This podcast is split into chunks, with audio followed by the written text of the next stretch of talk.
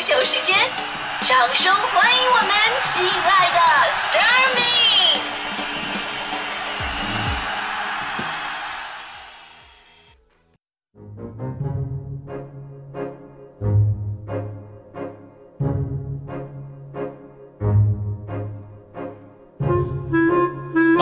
欢迎来到今天的大明脱口秀，我是大明。正所谓呢，这个人非圣贤，孰能无过呀？就是我们从小到大一直以来呢，都是在不断的错误当中成长起来的，尤其是在熊孩子阶段，这时候父母呢，就这教育就显得尤为重要。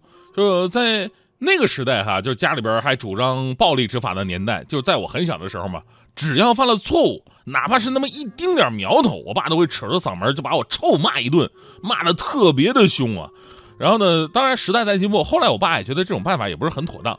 就在我八岁生日那一天，我印象特别深刻，他把我叫到身边了，就抚摸着我的脑袋，语重心长的对我说了这么一段话：说孩子，你长大了，我就不会再像以前那样，因为你犯了那么一点点错误我就骂你了。我当时特别感动。然后我爸接着说：你应该尝尝挨揍的滋味了。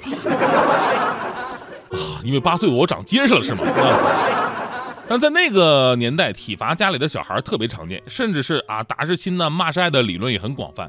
现在回忆起来呢，爸爸都可以这么说：哈、你知道那时候我有多爱你吗？儿子问爸爸：“你有多爱我呢？”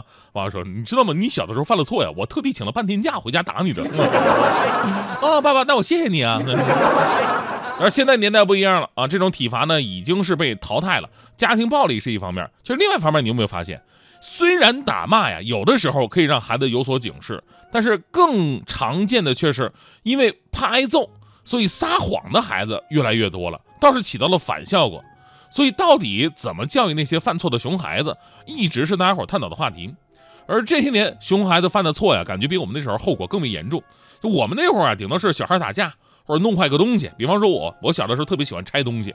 啊，小的时候把家里的收音机拆了又装回去，被我妈看着了，我妈当时特别担心，儿子，你真的装回去了吗？千万别少零件啊，被你爸知道你又得挨揍了。我当时特别得意，哈哈，妈妈不要小看我，我怎么可能少零件呢？哈哈哈哈，反倒是多出两个零件，你看是怎么回事？嗯。现在这孩子跟我们那会儿比，犯错的领域更广，后果也更严重。就比方说，昨天我看一新闻嘛，我就替新闻里头那个七岁的小男孩捏把冷汗。现在的小孩很小就开始接触手机游戏了，而且很多手游啊都有那种消费陷阱，小孩也不懂啊，这个父母挣钱不容易啊这些大道理，尤其是这种电子支付，电子支付大人花钱都没感觉了，更何况小孩呢？结果这熊孩子拿着妈妈的手机玩网游，半个月你猜消费了多少钱？消费了四万八千八百八十八，这挺吉利的一个数。哎，我就纳闷了，我说什么游戏能充这么多的钱？怪不得这些年做游戏开发的挣的这这这挣钱多呢。你说明星片酬都开始封顶了，这玩意儿还无底洞呢。这事儿后来呢被他的家长知道了，赶紧给客服打电话呀。客服回应说只能退回一部分，家长说退一部分也行啊。那问题是一一部分是多少啊？客服说那个六百四十八，这边充了四万八千八百八十八，你只能退六百四十八。你这你这是算算是一个利息啊？这是。因为这个游戏呢没有实名注册，以游客身份也是可以消费的，所以说花钱特别容易，就花完了你也没法证明到底是谁花的。后来律师说了，说家长对于手机疏于管理，游戏平台对青少年的过滤不够到位，双方都有责任。当然这是律师的话啊。至于这个主犯之一的熊孩子后来遭受到什么样的教育，那就不得而知了。到底是男单还是女单还是混双？总之我有点担心他，知道吗？其实呢，虽然我有的时候啊也觉得有些熊孩子那挨揍真的是挺活该的，但呀，那那得是犯了伤天害理、有原则性的错误，那行，那是极少数了。大多数情况之下，还真的不至于所谓的体罚。比方说这个吧，钱没了你可以再挣，最重要的是让他知道，这个家长挣钱不易呀，对吧？所以呢，怎么惩罚达到教育目的？看看前两天的一件事儿，倒是可以借鉴一下。呃，前两天呢，有一条视频呢在网络上引发热议了。说在陕西的一个小区里边，业主在监控当中发现这么一幕：有一个小孩在电梯里边小便。因为啊，这个业主以前就经常看到电梯里边有尿渍啊，之前也不知道是宠物啊还是小孩啊，也不好说什么。哎，这次好逮个正着，看监控明白了啊，这是个小孩。看到视频呢传到小区业主群之后啊，这所有的业主大家伙都很生气。纷纷在谴责这个熊孩子。结果让大家伙没想到什么呢？就第二天一大早，这名男孩的妈妈就在业主群里边出现了，而且发了一大段长文，表示自己在得知此事之后感到非常抱歉，也狠狠地批评了孩子。孩子现在已经知道错了，希望大家伙能够谅解。同时还表示，孩子决定打扫电梯一个月，作为道歉跟补偿。此外呢，男孩也写了一封道歉信，对自己的行为感到抱歉，希望能得到大家的原谅。好嘞，业主们说啊，这行了行了，我们都表示理解了，毕竟还是个孩子嘛，而且敢于承担责任，敢于认错，这就是好少年啊。随后呢，这位母亲把孩子坚持每天认真打扫电梯间的这个视频呢，也传到了群里边，希望大家伙能集体监督孩子。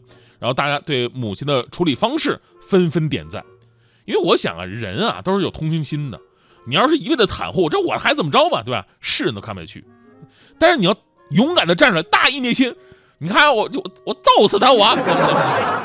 哎呀，这大家伙都等着，哎，别别别，还是个孩子亲生的，这是。所以孩子犯错并不可怕，人总是要犯错误的，否则正确之路将人满为患。这事儿关键是教育，没教育好那是熊孩子，教育好了那就是好孩子了。你要换了熊家长，对吧？这事儿指不定还告诉你侵犯隐私，为什么不给我儿子打上马赛克，是吧？每个人都希望自己的孩子能听话，但是没有犯错的童年却是非常可怕的一件事儿，因为一个人的内心自信平和比那些谨小慎微更重要。凡事都有好奇心，比凡事不出错更重要。他有自我选择的勇气，比永远选择正确更重要。这一切呢，都是摔打跟磨练之后得出来的。所以，教育的根本目的啊，还得是想办法让他明白道理。尤其你教育不好吧，不是一个人的事儿，对吧？你长大以后，你会影响身边无数人。比方说徐强嘛，最近就被这个强嫂影响，特别苦闷。为什么呢？因为强嫂迷上了这个玩那个手机麻将，天天拿手机打麻将。家里边就听着那种非常标准的那种普通话，三锁、酒桶、碰糊了，家务也不干，饭也不做。强哥一看这不行啊，你家务不干是小事，关键人这么沉迷下去不就废了吗？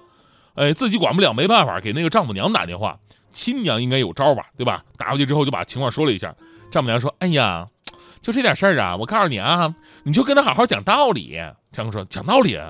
嗯，这这真的那么简单吗？”丈母娘说了：“哎，怎么就……哎，等等会儿啊！